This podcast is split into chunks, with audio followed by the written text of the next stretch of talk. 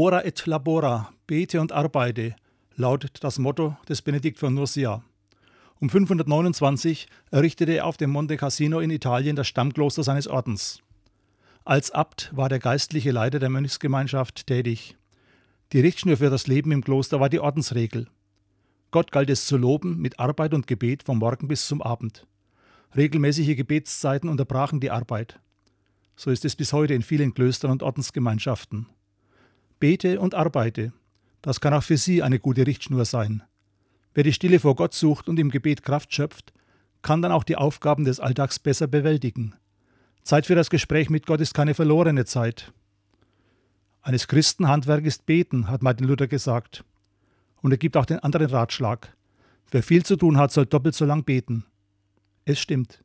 Die Hände, die zum Beten ruhen, die macht er stark zur Tat.